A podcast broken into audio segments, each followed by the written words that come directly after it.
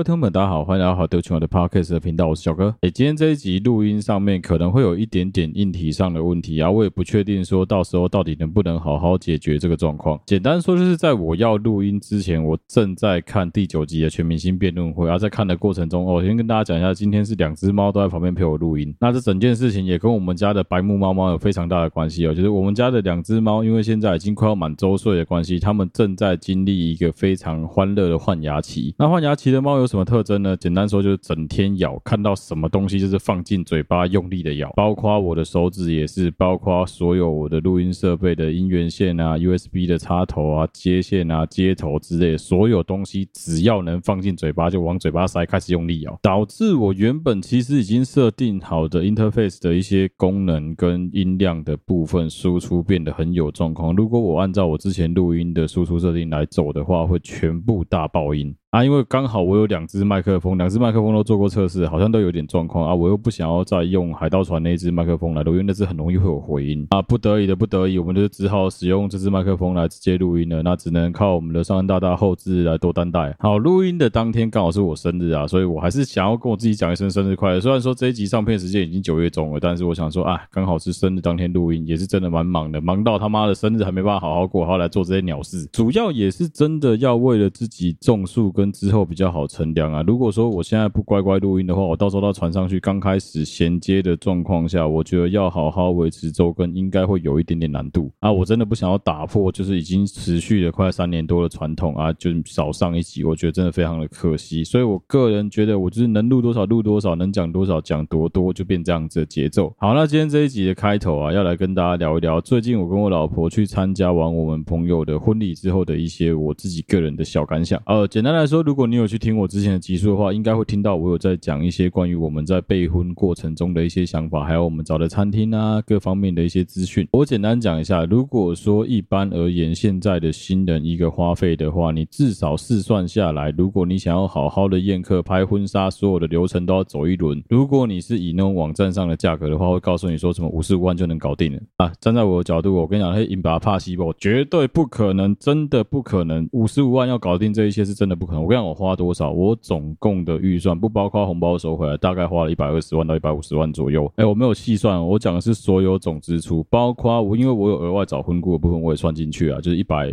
二到一百五。简而言之，就是我把所有需要支出出去的钱全部都算进去了，就是花了大概一定有将近一百二十万到一百五十万之间。而且我可以跟大家保证，只有多没有少。哦，我先跟大家讲啊，如果说你觉得这一集的节奏有一点点奇怪的话，不要觉得太怪，那是因为我必须要一直疯狂的按暂停去骂这两只。猫把那两只猫从电源线跟所有的电线接头开关中间移开。他再加上说，现在又强调说，哦，事主要爱的教育啊，不能打，不能骂，所以你只能轻轻的把它拨开，你也不能跟他讲说什么，再这样子搞我就扁你之类的，没办法。啊，猫咪的智商大概就是三岁小孩哦，所以你就算跟他说再这样子我要扁你，他大概也听不懂，你只能跟他用爱的教育的方式来教导他，来希望他不要再这样子搞了。好，回过头来讲婚礼的筹备的部分，简而言之，总共所有的支出就接近快一百五十万，这样子的花费，我相信对于任何一个一般受薪阶级的男生跟女生来说，都会觉得有相当的压力。尤其因为婚礼筹备跟支出所有的这一些钱，几乎全部都要用现金去支付，没有几个项目是可以分期的情况下，我相信大多数人是会觉得有一点点痛苦的。这真的不是我要随便，我真的要非常感谢我自己现在这一份工作带给我这样子的收入，带给我这样子的存款，能够好好的办一场我老婆心目中非常满意的婚礼。我印象很深啊，以前还没有自己结婚筹备过婚礼，那时候去跟不管另外一半也好，跟家人也好，去参加其他人的婚礼的时候。大部分就只是享受说，哦，我看看人家新人结婚的过程啊，祝福人家，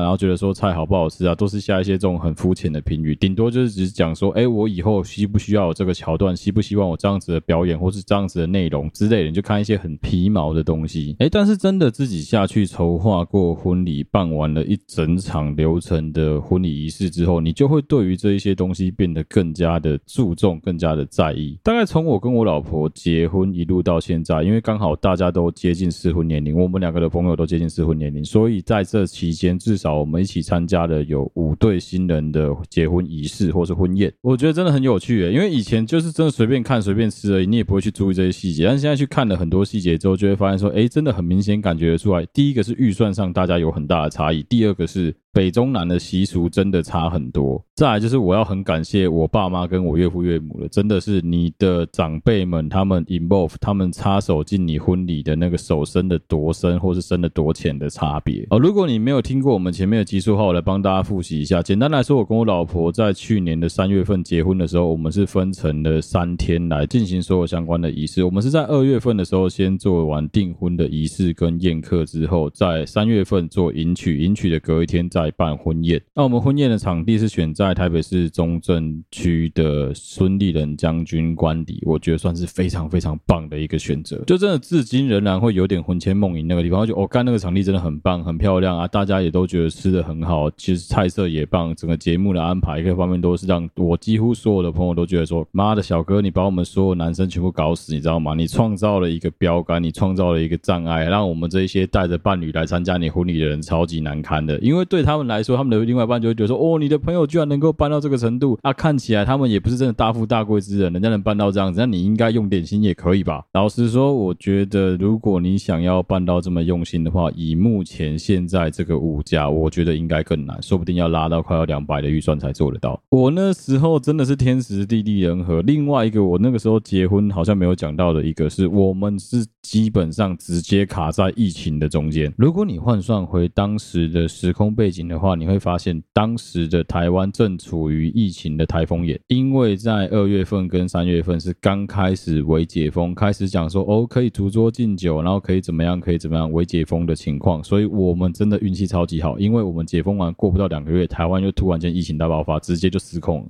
所以在筹备婚礼的那一个过程，加上我们办完婚礼之后，我跟我老婆一直都有一种很像在做一场很好很好的梦的感觉。因为如果你是这两年去参加你朋友的婚礼，你一定会听到司仪讲一句话，是说啊，我们 A 跟 B 啊双方他们当初其实在疫情期间就已经决定要共结连理了，但是因为疫情的关系哦，所以拖到现在才举行他们的终身大事。那真的很感谢各位可以抽空来参与我们 A 跟 B 两个人的婚礼。你就会突然间有一种哦，对，干我跟我老婆那时候运气真的超级好诶的感觉，因为我跟我老婆参加这五场婚礼，其实各有各的特色啦。啊，讲的保守一点，就是在没有婚故的情况下，你可以看得出来，在蛮多的场合跟仪式当中，会害新人跟当下所有的家属们突然间不知道干什么，或者是有一些突发状况的时候，你可以很明显的感受到，诶，大家会突然间就是诶手足无措、惊慌失控这样。哦另外一个，我一定要嘴臭一下。就是我发现真的很多新人喜欢弄这个东西，但是刚好我跟我老婆对这东西一点兴趣都没有。哎，真的是不知道从什么时候开始，哎，就所有的婚宴哦，只要是办结婚订婚一起的结婚也好，不管反正就只要是婚宴，一定会出现，大概九十九点四四趴几率会出现。哎，剩下零点五六是我的婚礼哦，就真的九十九点四四趴会出现。每一个结婚的场合一定会出现用样板拍出来的双方成长照片的 PowerPoint，一定会有详细一点，甚至还会介绍到说什么，哎，双方是怎么认识的啊，然后再。几年的几月几日啊，开始决定许下承诺啊，两个人要在一起啊，然后在什么时候啊，甚至还会把求婚影片放起来，我都觉得干傻小。我一开始很不能理解这件事情，到后来我才慢慢懂的是，因为对于很多人来说，那就是一个他们人生前半场的回顾，所以他希望跟所有人一起分享这件事。但对我来说，我的想法比较简单，是哎，你们这些来的不通通都是我的朋友或是我的亲戚吗？你们有人会不知道我老婆跟我是怎么认识的吗？有人会不知道我的生活跟家庭背景吗？很奇怪、欸，啊，婚礼的时间这么有限，我们有这么多话想说，这么多饭想吃，这么多事想说，为什么要把时间浪费？在一个大家都知道的事情上，这就很像说你去参加一场会议，每次会议的开头，所有人都要先自我介绍说：“哦，这个是什么什么专案副理，这个是什么什么经理，这个是我们的董事长。”隔壁公司也要，哎，这个是董事长，这是总经理，这是专案副理，哦，要开始这样介绍一轮，不觉得干超级浪费时间的吗？我真的合理怀疑那个 PowerPoint 就是直接告诉你说：“哎，这个新人你到底认不认识的一个最好解释。如果说你都已经坐下来，红包都给了，突然间发现说：‘哎妈的，那个投影片上的人我完全不认识，哎，你就很有可能坐错桌了啊！’这是纯粹个人观点，不代表任任何的立场。我也觉得说。所有人好好的放完回顾影片，回顾自己之前跟他相处的过程，或是两个人小时候的回忆，对于很多人来说很重要。啊，为什么会这样子说呢？因为我前几天去参加我朋友他妹妹的婚礼的时候，他很开心能够出现在他妹妹的那个 PowerPoint 上面，说：“哎，你看，这是我小时候的照片，你看我跟我妹感情真的很好。”而且他们也设计了一个故事桥段，是在讲说：“哦，当年他妹妹在外地读书的过程当中，哦，什么晚天冬天很冷啊，没有棉被盖啊，他爸直接从 A 地点杀到 B 地点去，就为了要送一条棉被给他妹妹。”怕他妹妹去冷到，这些这种很感人的故事，我讲，嗯，好了，可以啦。真的可能是我太老古板了，我太过于传统，或是太过于创新了吧？我就觉得这种东西其实真的是没有什么必要。好，对不起，我先道歉。好了，对不起嘛，我觉得是我个人观感的问题，不是大家的问题啊。就是当全世界有九十九点四四的人都觉得这样子是对的时候，你这零点五六就是闭嘴。好，那我就闭嘴，好不好？哦，另外一个我自己个人一样哦，我先讲哦，它是我个人的问题哦，我再道歉一次哦。好了，对不起嘛，这是我个人的问题哦，就我蛮不太能接受的，就是很多的婚礼会在开始之前的那个，我觉得餐厅如果有上菜秀很帅，就如果你的餐厅是有服务生一整排站开，跟大家讲哦，这是我们的各桌的周边服务生，那请多指教。有什么事情的话就跟他们联络啊，就制服也很好看，然后整个整体的仪态各方面都很棒，我觉得这是一个很很屌的一个秀。但我很讨厌有一种东西是你在婚礼之前放了一个模板。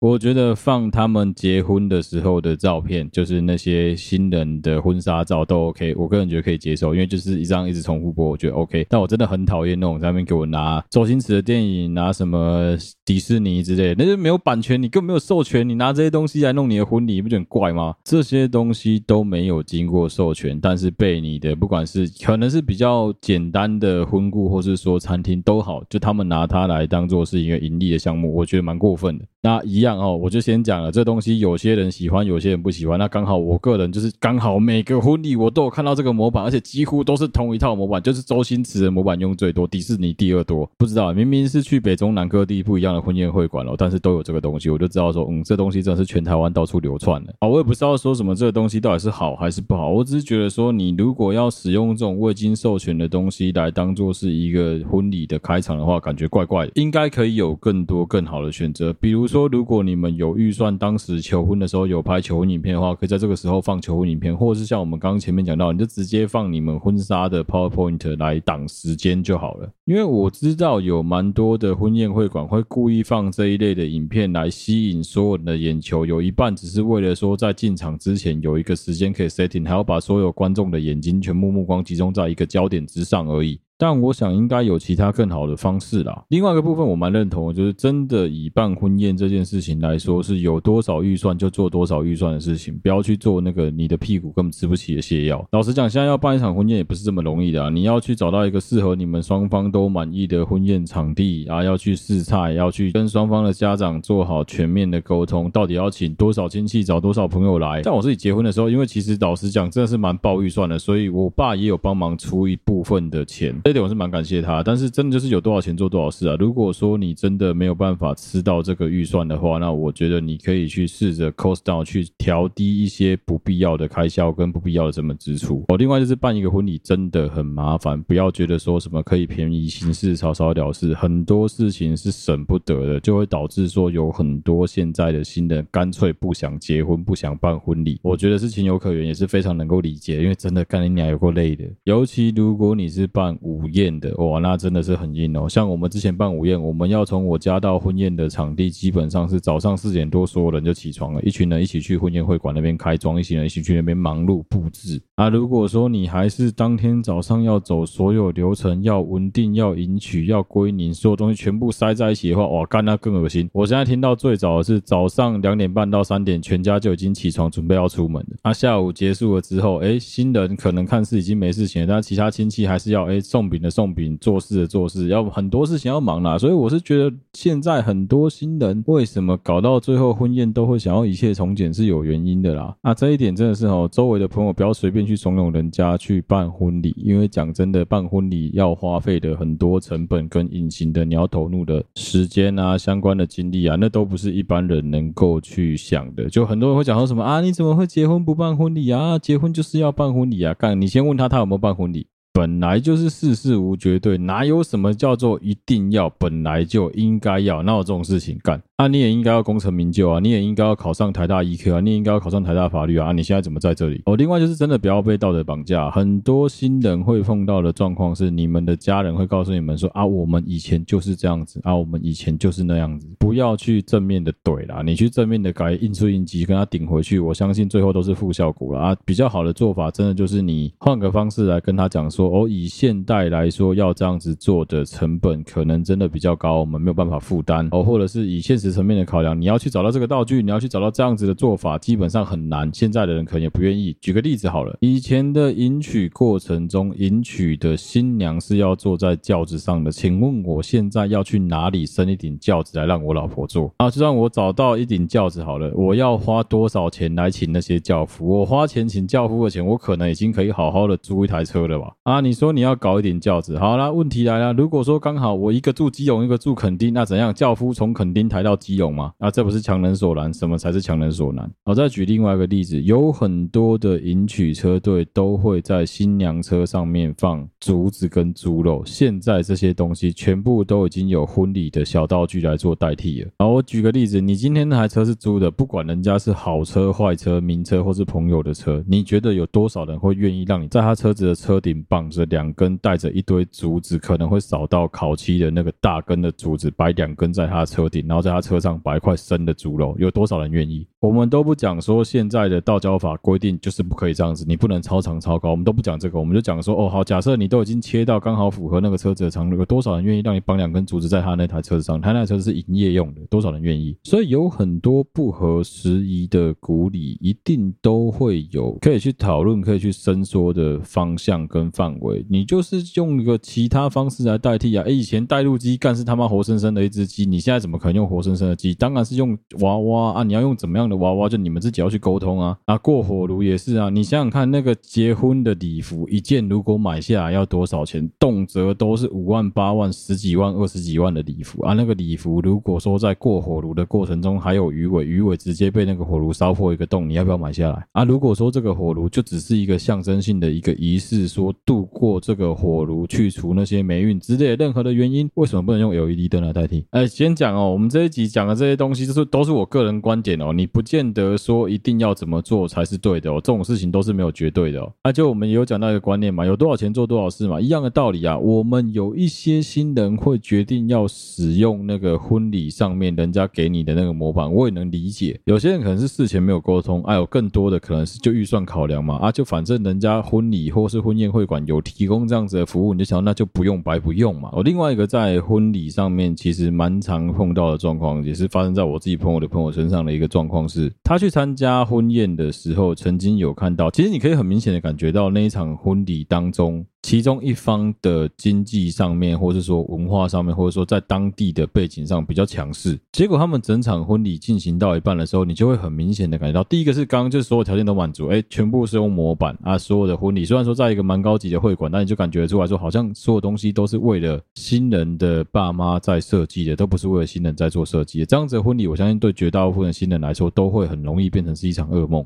除非说你这就是很没有个性，结婚的东西你完全都不想管，就只是想要好好的吃个饭，我让你的朋友有来这样就好了，反正钱都是你爸妈出，你觉得没差。这样子的人我相信也是有，但是应该是蛮少的。所以这个例子蛮特别的，是可能真的是他们两个新人在预算上的掌握是比较少的，都是他们的双方家长有帮忙多出一点力。所以整场婚礼，我这个朋友的朋友去参加之后，他回来回报的结果是他觉得干真的超级像是他们双方父母其中一方的大型。成果才艺表演发表会也很像是趁机把公司的春酒跟尾牙挑在自己的儿子女儿的结婚典礼当中直接办掉了。就你在他们婚礼的过程中会看到，还有厂商跑去跟新人的爸妈敬酒啊，很明显就是这些年轻的业务们是来推销自家产品的，就有一种干到底是他妈在参加一场婚礼，还是在参加一场人家公司的酒会的感觉。简单说就是模糊掉了整场的焦点啊！明明正常来说应该是大家一起带着快。乐的心情来祝福这一对新人共结典礼，结果变成是别人大型才艺表演发表会。虽然我知道有些情况下真的是强人所难啊，啊不啊多啊，就是你的预算到这里，你就是只能接受这样子的东西，只能有这样子的成果。但真的就是，如果说与其这样的话，你可能还不如想一下有没有其他更好的方式来解决这些事情啊。啊，总之就是最近我跟我老婆刚好哎又有机会可以去参加了好几对新人的婚礼之后，我们两个对于很多细节东西看得变得更。更加的细。我举个例子来说，你以前都会注意到说，哎，在结婚的过程程当中，新郎跟新娘好像都没办法好好的坐在主桌，你会觉得说啊，好奇怪，他们怎么都没有坐在那里。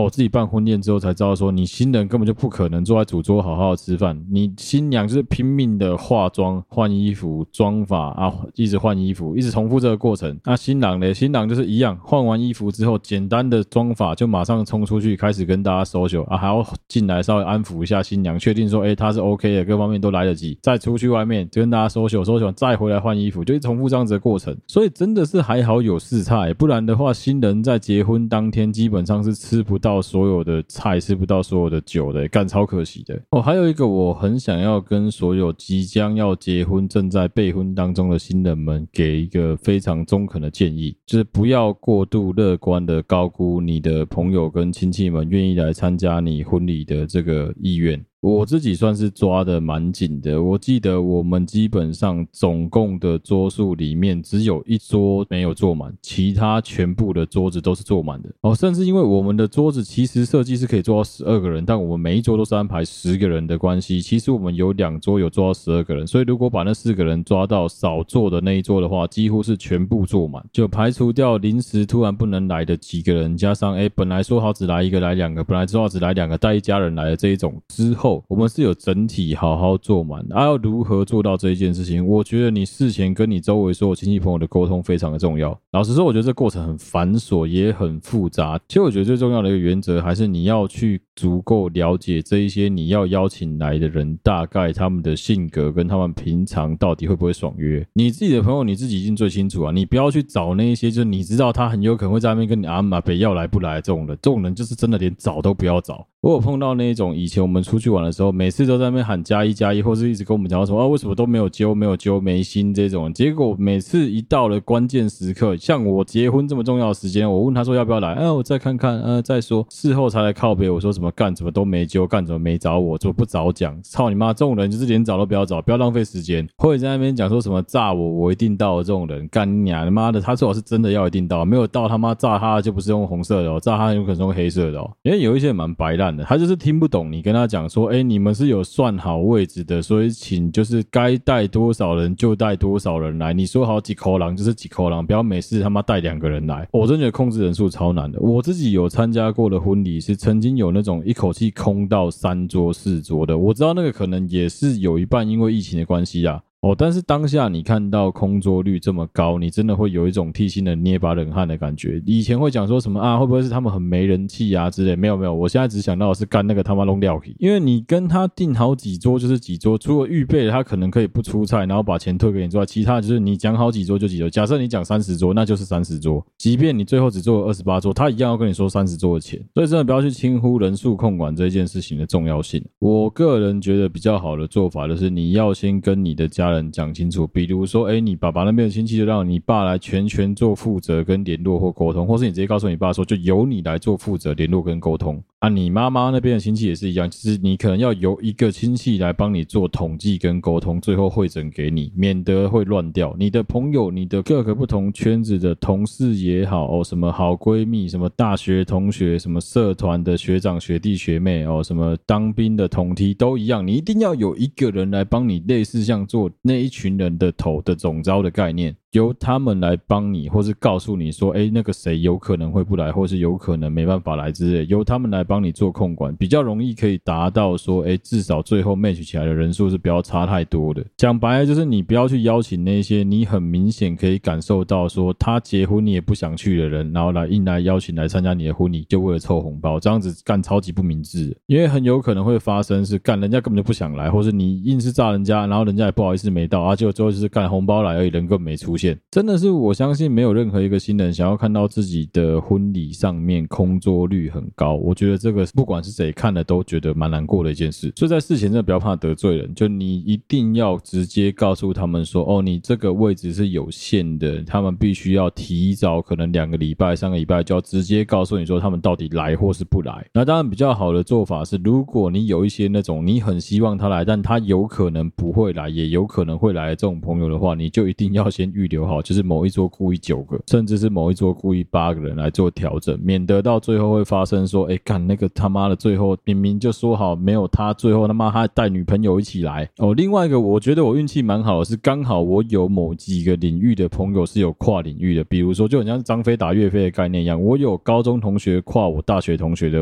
这种朋友。简单来说，就是他同时认识我的大学、我的高中同学，甚至他可能认识我的国小、国中同学。这样子的人有一个最棒的好处是，他可以以随时机动调整，他的身份是可以临时做转换的。他没有非得要跟谁坐在一起不可，我觉得这样子的人可以多找几个。但如果没有，真的也不用勉强。但如果有的话，这样子的人是你在调配位置的时候可以拿来好好掌握的人。哦，另外一个部分就是你的长辈们到底要怎么做的这个问题，其实只要你爸妈想好就好了，你不用多做什么决定，就你爸妈讲好就好了。有些人会很在意说什么，嗯啊，你那个位置就是你跟谁谁谁就是不亲，为什么要让他做主桌？或者哦，那个谁就是你跟他从小就不认识啊，凭什么？因为某一些传统道德束缚的观念，他就是一定要坐在主桌，没有。这都没有定的。身为新人，能做的就是尽量把事情办到圆满。所以，如果你真的不想得罪人的话，就是把你爸妈搬出来，让他们去想办法解决这一切就好了。那如果说真的不行的话，很简单啊，就让当天帮你代位的那一些招待们，先跟他们讲清楚，让他们来帮你把这一些人引领到你觉得比较适合他们的位置，这样就好了。都已经坐下去了，很少有人会来跟你抗议说什么啊？为什么安排我坐这个位置？你不用理他，反正事情过了之后，他再跟你叽歪，你再直接怼回去就好了。当下求的就是一个圆满，不会有人敢在婚礼上面闹这种事情啊！哦，这也是为什么我觉得其实有婚顾蛮重要的地方，因为婚顾他们能够展现他们的专业，在这方面来说，他们就能够帮你做到很好的一个润滑剂的功能。他们就有点像你的保姆兼你的随扈，然后还要兼你整场的所有的活动的活动长的这种概念。当今天你真的很不想要某一个状况发生的时候，你只要一句话告诉他们，就由他们来帮你做接下来辖下的所有的工作，你就不用动手，你只要动嘴就好了。其实我觉得是蛮好的。那当然，如果说你的预算有限，你真的没有办法花钱去请婚顾的时候，我觉得你一定要找一个足够圆滑、讲话很油的这一种人来当你的招待。好像我结婚的时候，我的总招待就是我弟，我自己的双胞胎弟弟。我弟真的是一个很屌的人，他就是一个莫名其妙油到爆炸的一个家伙，可能是性格的关系吧。反正他就是一张业务嘴，他真的很能讲。啊，再加上说，因为我们从小是生活在一起、玩在一起，所以基本上，即便我的朋友他可能从来都没有看过，但是只要告诉他说：“哦，这个是我的。”替代役同梯哦，这个是我的大学同学，这个是我的高中同学。只要表明了身份，我弟就会知道说哦，那你就是去跟那个谁坐啊，那你就是坐哪一桌。我弟反应超级快哦。如果你做不到这一点的话，有个方式就是你就是直接把你的座位表列印下来，给所有的这些招待们，由他们来帮你去做安排啊。当然你可能事前已经排好位置，但是由他们来帮你做最后的代位的工作。你千万不要新人现在淌这个浑水，你真的不可能有那个时间去做这件事情哦。然后可以来针对那个妆法的部分跟大家聊一聊。虽然说我是一个臭直男，我是一个他妈死直男。直到爆炸直男，但是我也非常清楚的知道，对于女生来说，新娘妆这件事情有多重要。干开玩笑，那一辈子就一次诶。所以不管你是像我老婆一样，她就是直接挑她喜欢的试妆试到她觉得 OK，她跟她配合也好，或者说什么啊，你们是临时找了新密什么，那都无所谓。但是你要让你老婆满意，这是重点。所以事前一定要有办法找到那个能够沟通的新密，不要说什么啊，我们从来都没有见过面啊，以前就是都没有合作过，第第一次来就直接画你的新娘妆，我跟你讲，保证一定会翻车，绝对翻。我有碰到过的例子，就是我自己的朋友的朋友的朋友的朋友哦，他的老婆在结婚的过程中直接跟新密翻脸的。我觉得那个新密也是好意，但是就是真的刚好双方在风格上面，在外表怎么样好看这件事情上面有非常大的歧义。那这时候，其实再笨人都知道说，你就是应该要尊重新娘。哎，但是偏偏这个新秘就是很硬，他踩超硬，他就觉得说，没有，你要听我的，你有这样子画比较好看，因为我已经画很多人，你就结婚一次，我已经帮人家画一百多次妆了，我怎么可能不知道？哦，结婚真的最怕遇到这一种，就是老是喜欢拿他的经验来压你的这一种人。如果说好沟通就算，如果不好沟通，你千万要让他知道的一件事是，今天是你结婚，你最大，一定要让他知道这一件事情，就是事前的沟通真的非常非常的重要了，因为毕竟一生就一次。的机会嘛，你也不会希望说这件事情就这样 fuck up 被搞砸了之类的。另外一个，我觉得在妆法上，男生可以多多琢磨的地方是，你应该要帮你的岳母跟你自己的妈妈准备好一个新秘来帮他们化妆。尤其是如果今天哦，不管是你的什么媒人也好，你家的某一个女生的亲戚长辈也好，他真的很照顾你，他又很早就来参加你的婚礼的话，假设你今天预算稍微比较宽裕，帮他们找一个帮他们化妆发的人，相信我，他们会超级爱你，他们会觉得说，干你这个小孩真的很懂事，而说不定红包也会因为这样子多包一点。因为我曾经有碰到的例子是，也是我自己朋友的朋友的朋友，他们亲人在结婚的过程中，就是忘记要帮双方的妈妈找新秘来做化妆。啊，其实站在新秘的立场，不是说不能帮你化，而是说时间就是这样子而已。如果说我帮你化，那新娘的妆有可能会化不完，有可能头发的发型没办法到很完美，那要怎么办？啊，有一些比较爱美的妈妈就会觉得说，哦，不行不行，你一定也要帮我化，那新秘就会变得很分身乏术。我觉得这样子对新秘的工作来说也是非常的不尊重。那这个时候对新秘来说就很尴尬。我不是不想赚你的钱，是我如果没有办法帮新娘化出一百二十趴，或是一百趴、一百二十趴、一百五十趴的妆，那干这个新娘会恨我一辈子啊！而且我跟你讲了，化妆这种事情真的不是去菜市场什么买个香菇送个葱，没有这种事啊！诶，他从开妆到化好妆，正常一个新娘化妆都要两个小时到三个小时，甚至到四个小时的时间呢。他中间浪费个二十分钟帮你妈妈或是帮你岳母化妆，靠北啊拖到了这二十分钟，少画了什么一个眼睛，少画了一个遮瑕，干还不剩相诶。所以就是如果可行的话，你不用找到一个哦跟你老婆的一样专业、一样厉害的这种新秘，但是你一定要帮他们找一个也能够帮他们好好化妆的，就算这个人是你的亲戚、是你的朋友都好，至少要有一个人来帮他们好好的化妆，那个是一辈子，也是对他们来说，哎，儿子就一个，女儿就一个，现在少子化这么严重，他下一个或是他上一个可能都不知道什么时候的事情了。对你来说是一辈子一次，对你的妈妈妈们来说也是一辈子嫁你一次，或是看你娶老婆一次而已啊！千万不要听信你妈妈在那边跟你讲什么啊，被哪被哪，那边等下开心帮我请人来伪装啦，不要不要不要，千万不要听他们在那边鬼扯，你就是乖乖请一个人来帮他们把妆发 set 好就对了。头发的部分就很难说，因为有一些妈妈不喜欢让不认识的，很多女生都一样，她不喜欢让不认识的人来碰她的头发，那就是你有可能要跟她讲说，前一天可以去好好的洗头，你可以帮她出点钱。让你妈妈、让你岳母能够去好好的洗个头，把头发都打理好，隔天好好的来，就是只要化妆师的简单的盘一下或简单的整理一下，就可以直接上妆了。那我觉得是比较理想的哦。男生也是啊，我是觉得大部分的爸爸或是岳父可能会比比较不需要你帮他们上妆，基本上都不用。但是如果有一个人能帮他们盯一下他们的仪态，稍微注意一下自己的仪容，或者说干讲白，有一些人他妈有假发，你要稍微帮他整理一下，也不是说不行。这个部分真的就比较见仁见智啊，这个我们就比较不讨论。那当然一样啊，这种事情是有多少预算做多少事。如果说今天你真的没有那个多余的预算来搞这个的话，那你也可以请你周围的其他女生朋友来帮你做这件事情，其实也不是不行。但是要跟你的妈妈还有你的岳母讲清楚，他们是你的朋友，他们不是外面请来的新秘，所以请他们不要对于你的朋友过于苛刻了。哦，另外一个参加过很多人的婚礼之后，自己会有的一个感想，就是真的会发现到说，很多三姑六婆在那边跟你讲说什么啊，我可以参加一点像结婚的喜欢，安娜杜安娜。听久了这一些怎样怎样如何如何的事情之后，你就会有一个非常简单的感想是：他妈的，那是你参加过的婚礼，到底干我屁事啊？你可能也不好直接叫这些三姑六婆闭嘴，但是你可以告诉你爸妈，你可以跟他们沟通的一件事是：毕竟这个是你们的婚礼，这个是你们是主角，你们的爸妈。也是配角，他们也是一个非常重要的主角。主角不是那个三姑六婆，所以不管再怎么说，是他们的感受跟你的感受才是最重要的，而不是那些三姑六婆的感受重要。那一点都不重要啊！干他们过得爽，他们看得开心，那都不重要。重点是你们要感受到整个气氛，是你们觉得很棒，有被祝福到啊，大家来吃的也开心也快乐，这是最重要的。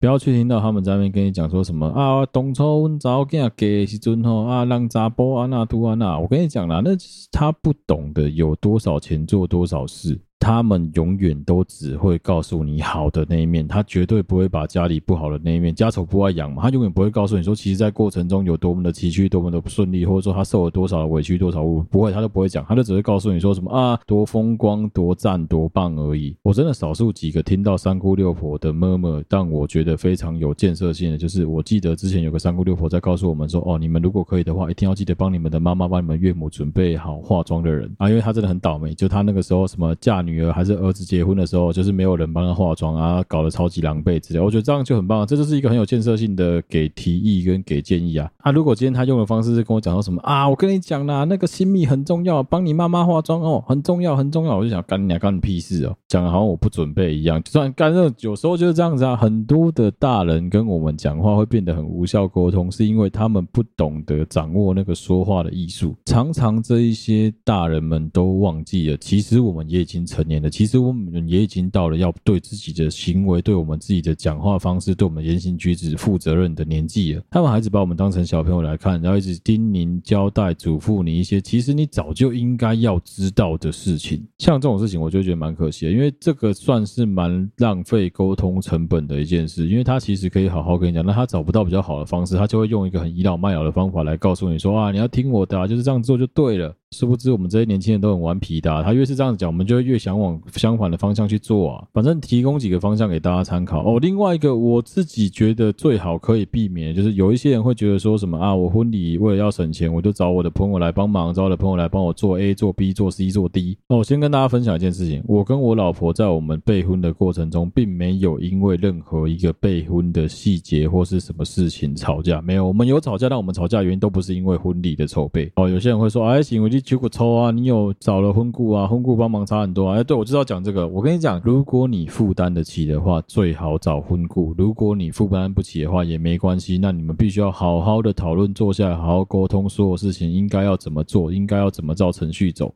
那在沟通的过程当中，争执也是一个沟通的手段。只要能够有效的沟通，我觉得争执是没有关系的。但是。你要想哦，连你们情侣之间、伴侣之间都很有可能会为了备婚的一些细节吵架了。你没事把事情复杂化，把你周围的这些朋友扯进来，你觉得你们会没有任何的争执，没有任何的冲突吗？大家都是好意要来帮忙，都希望你的婚礼能够完美，都希望你能够好好的嫁出去，或是说好好的娶人家进来。那所有人都是站在这样子的心态来帮忙的，这可能还 OK。但问题就来了，有一个情况是，人家可能干，我就是因为我是你朋友，我就知道说你的个性就这样，我就没有很想帮忙啊。我就想好好的坐下来吃个饭，祝你新婚愉快，就这样子而已。我干嘛要没事在那边淌这个浑水？哦，我知道你脾气很臭，我还跟你在那边帮你做这些事情，我心里边啊。但是，一般而言，你都叫我帮忙的，我应该也很难去推辞啊。那好啊，那就会开始出现一些很尴尬的状况啊，就很有可能说，你的朋友觉得你这样子做是错，但你觉得他敢直接跟你讲吗？可能也不敢。那最后的结果，如果好还没关系，如果不好的话，那别人说他不敢说，你不敢问，那最后事情就直接僵在这里啊。整个婚礼感觉也没有很圆圆满，还有 K K 的，或是有一些状况，那不觉得很可惜吗？我自己有一个习惯可以分享给大家，我也不知道说这样到底是好还是不好，但总之是我一个自己的习惯，就当我今天可能要购买或者我可能要去使用一个需要比较高的预算，而且我知道我会很刁的事情的时候，假设我今天要买车，或者我今天要买房的时候，我绝对不会找我自己周围的朋友来帮我做装潢啊、修车啊这些事也一样，我都不敢找我自己周围的朋友。有一个很简单的理由，就是我知道我自己很鸟毛。我知道我毛超多的，我知道我这个人超级白，就在这方面我很难相处。所以，我如果找我自己的朋友来帮我做这些事情的话，我会把他们刁到让他们受不了。那你想想看，我连买车、买房、修房子这种事情，我都不敢找我的朋友了。结婚，我怎么可能敢傻到找我的朋友说：“哎，你全权帮我做这个，哎，你全权帮我做那个。”他们是你的朋友，他们是喜欢你才跟你这个人处在一起。你一定是有某一些足够让他们欣赏的点，所以他们才愿意跟你这一个人一起相处。但不表示说你可以把他们当成。是奴才奴隶来使唤，不表示说你可以在婚礼当中就对人家颐指气使，当一个暴君，这是非常不应该，也是非常不好的一个想法。那当然，今天有个情况是，如果你的朋友们真的都超级有经验，他们也都很乐于其中，很喜欢帮助人家来办这样子的活动的话，那我觉得 OK 啊，说不定你们讲好就好。但我是真的很认真的觉得。这种成本非常非常高的事情，不要随便的去拜托你的朋友来帮你做，这很容易会消磨掉你的朋友对你这辈子所有的耐心啊！就是没有人希望自己的婚礼不完美啊，没有人希望自己的婚礼的事情会不圆满啊，所以你难免一定会有一些你觉得看不下去、觉得不舒服的事情，你要不要跟你朋友沟通？要吧。那即便今天人家是择善固执在跟你讲事情，你觉得你在当下你有多高的几率有可能会听不进去？因为这是你结婚了，你最大，你就是应该要开开心心、快快乐乐的啊。哦，另外一个我很喜欢讲的论点就是，当今天如果有任何状况发生的时候，我必须要找一个人来怪，我绝对不会想要怪我的朋友。所以，我当然是花钱找一群人来帮我做这件事情，因为他们够专业，我够信任他们，所以我花这个钱。那如果说他们真的没有办好事情呢，我才有人能够骂，我才有人能够怪啊。啊，我今天不管是灯光音响、主持、摄影各方面的事情，如果我委托的是我自己周围的朋友来帮我做的话，那你有没有想过人家压力会有多大？我自己周围有一些朋友是在从事摄影相关工作的，但是我的婚纱照、我的结婚的过程的婚礼摄影，我也都没有找他们来帮忙。其实我希望的很简单啊，就是大家可以好好，就像是我刚前面讲到的，我希望的是大家都能够舒舒服服、开开心心的带着自己的另外一半，或者说哦，你就是单身几口狼，你来参加我的婚礼，开开心心的好好坐下来吃个饭，祝福我，这样就够了。我不希望的是，干你来参加我的婚礼，你还要扛着一堆器材，还要出机，还要找助理啊，就为了帮我好好的拍照，好好帮我摄影，连饭都没办法好好吃，只能吃便当，这不是我乐见的。有一些人会讲说什么，呃，哎呀，没关系啊，就是帮你拍个照而已，还好。我跟你讲，基本上那个压力都超大，你知道吗？人家为了帮你好好拍个照，他很有可能干饭都没办法好好吃啊。确实啊，有些人就会讲说什么啊，我那个人情欠很大，干那个是真的要欠超级大的人情，不要开玩笑了。如果你们相处的好，都还算好，你要想想看，我们刚刚讲的那个 could be worse 的情情况，有可能更。糟哦！如果今天真的是你们两个人因为你的婚礼的关系有任何的争执、有任何的冲突的时候，哇，那个后面真的是吵不完呢。因为人家是好意来帮忙啊，也没可能没有拿你多少酬劳，可能甚至没有拿酬劳的情况下，然后他没有把事情做好，你真的要怪他吗？你不觉得很怪吗？所以也是提供给大家参考。就我自己个人是不会这样子做，但我也没有说这样子做就是绝对的不行，绝对的没办法接受。我觉得重点真的是你们双方在事前的沟通很重要，还有就是你自己要搞清楚的。是，虽然说你是新人，虽然说这一切应该以你为主，以你为中心，但不表示你可以因此来当一个独裁者，当一个暴君。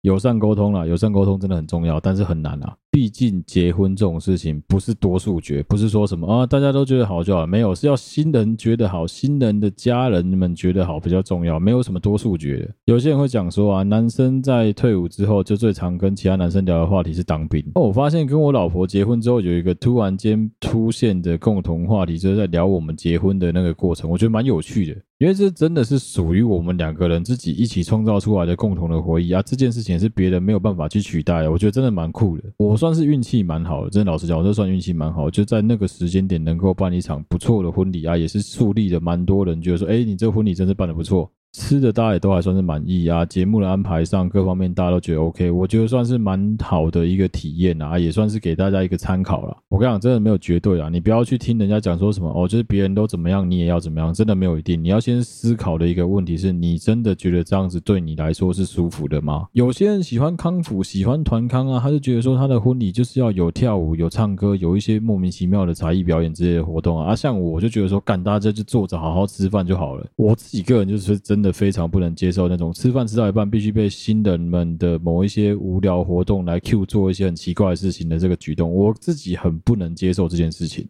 所以我觉得节目安排也很重要，就你可能要刚好在每一道菜之间的那个空档来做一些什么抽奖啊、抽捧花这些，我觉得 OK。但你一定要强迫所有人在某一个时间点站起来做某件事，我觉得超白痴。啊，一样啊，个人观点，个人观点，就我是真的觉得婚礼的确你们两个是新人，你们最大，但你要想的是，大家是来祝福你，不是来参加尾牙的。所有这一些来的亲朋好友们都是真心祝福你，他们才愿意来参加你的婚礼的。所以我觉得这一点算是新人们必须要考量进去一个蛮重要的因素啦。好，我相信之后的集数有机会还是可以继续跟大家聊结婚。刚好突然发现，妈的，当兵没什么好聊的，结婚一堆东西可以讲。好，顺便跟大家讲一下，就是我们在上个礼拜已经上了睡啦最新的一集，接下来有时间我们还是会继续录睡啦，就是不定时的一样，找个礼拜六就会做更新。啊，好，对不起嘛，目前也不会断吹，不要担心哦。目前今天录音时间是八月十五号，我们已经能够撑到九月中了。啊，你们在听到这一集的时候，我已经在船上混了也将近快一个月的时间了。接下来在上船前的。三四天我会卯足全力，看能录几集就录几集，增加一些存档给大家啊，也算是让自己减缓一些压力啊。啊，另外一个要跟大家说明的就是图片的部分，睡了的图之后一定全部都是用 AI，因为我没有时间两个频道两个节目都画图。但是好，对不起嘛，我尽量好不好？有时间我就画，没时间那也没办法，那就是进 AI，就这样子。